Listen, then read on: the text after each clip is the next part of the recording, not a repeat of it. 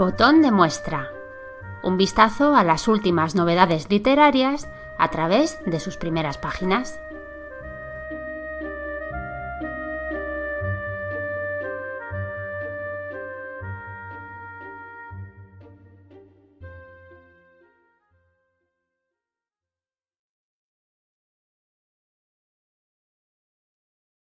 Buenos días, yo soy Teresa y estáis escuchando Botón de Muestra, una emisora dedicada a los libros, especialmente, bueno, realmente a los libros nuevos, a las novedades editoriales que van saliendo y de las que elijo algunas para leer sus primeras páginas. En este primer episodio he elegido un libro de Víctor del Árbol, de este ganador del Premio Nadal de hace un año, de 2016, que ha sacado un nuevo libro. Se llama Por encima de la lluvia. Es una novela editada por Destino de 580 páginas y la podéis comprar en papel por 20 euros o bien en Kindle por 12,34.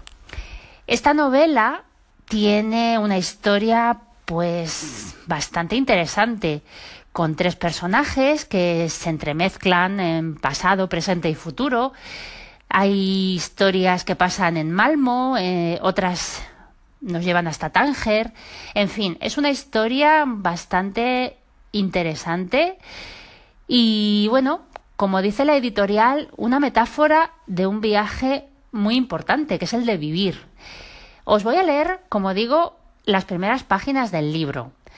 No llega al primer capítulo, ni mucho menos, es solo un poquito, una muestra, pero bueno, suficiente como para hacernos una idea de, de, lo que viene detrás. Así que, sin más preámbulos, vamos a escuchar las primeras páginas de Por encima de la lluvia, de Víctor del Árbol. Sevilla. Miguel no podía sospechar que en aquel frío día de febrero acababa de empezar su última vida, la definitiva. Él era un hombre lógico, y la lógica dictaba que aquel sería un día idéntico a los anteriores, el mismo pasar de las horas desde la muerte de Águeda. La radio se encendió automáticamente a las seis de la mañana, como si todavía hubiera una razón para madrugar. Durante los últimos cincuenta años, Miguel había despertado a la misma hora y con la misma melodía, la sonata L33 de Domenico Scarlatti. Le gustaba Scarlatti porque sus composiciones giraban con una pulcritud demoledora. Las notas se distribuían previsiblemente, se elevaban, caían y volvían a elevarse de modo uniforme. A diferencia de su hija Natalia, Miguel no encontraba nada estético en el desorden.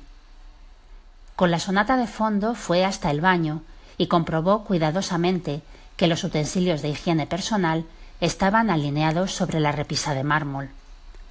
Se dio una ducha corta con agua templada y jabón neutro. Se secó metódicamente y olfateó la toalla para asegurarse de que no necesitaba echarla todavía a la cesta de la ropa sucia. Con la tijera y un pequeño peine metálico dedicó los quince minutos siguientes a repasar su impresionante mostacho de aspecto prusiano. La maña consistía en el método, empezar a medir la punta de los pelos con el peine desde la derecha e ir recortando hacia la izquierda y desde abajo hacia arriba. Nunca había alterado ese modo de hacer desde que empezó a cultivar aquel mostacho a los dieciséis años, como una declaración de intenciones. Estaba dispuesto a ocupar el lugar que le correspondía en el mundo de los adultos y hacerlo con una actitud decidida. A los setenta y cinco años, aquella curva espesa y blanca sobre el labio superior seguía siendo su mejor carta de presentación, lo que él deseaba transmitir de sí mismo a los demás orden, seriedad, armonía. A ojos extraños, su actitud podía resultar algo cómica, pero nunca le habían preocupado demasiado las opiniones de los demás, y mucho menos los juicios de valor que pudieran hacerse acerca de su persona. El veredicto secreto de Miguel sobre sus congéneres era inapelable. Consideraba que la mayor parte de la especie humana era irremediablemente estúpida. No tenía datos científicos que avalaran semejante afirmación, pero se basaba en su experiencia como empleado de banca durante toda una vida. Con honrosas excepciones, las personas que había conocido eran soñadoras y redentas, que no sólo se habían dejado engañar, sino que exigían ser engañadas. Gente que detestaba oír la verdad cuando ésta contradecía sus aspiraciones ilusorias.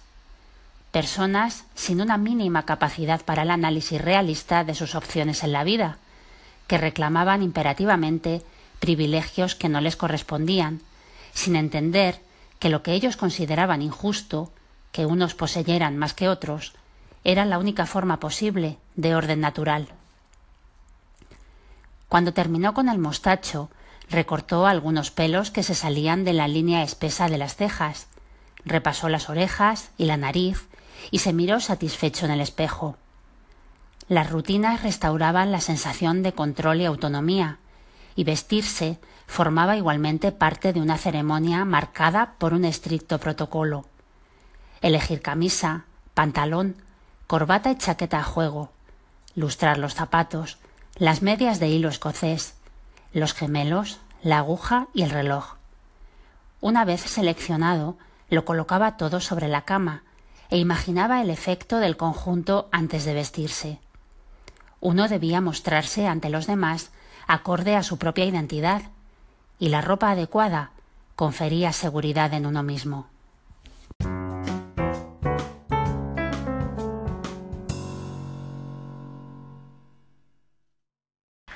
Acabáis de escuchar las primeras páginas de la última novela de Víctor del Árbol, Por encima de la lluvia, publicada por Editorial Destino. Nada más, hasta el próximo episodio. Chao.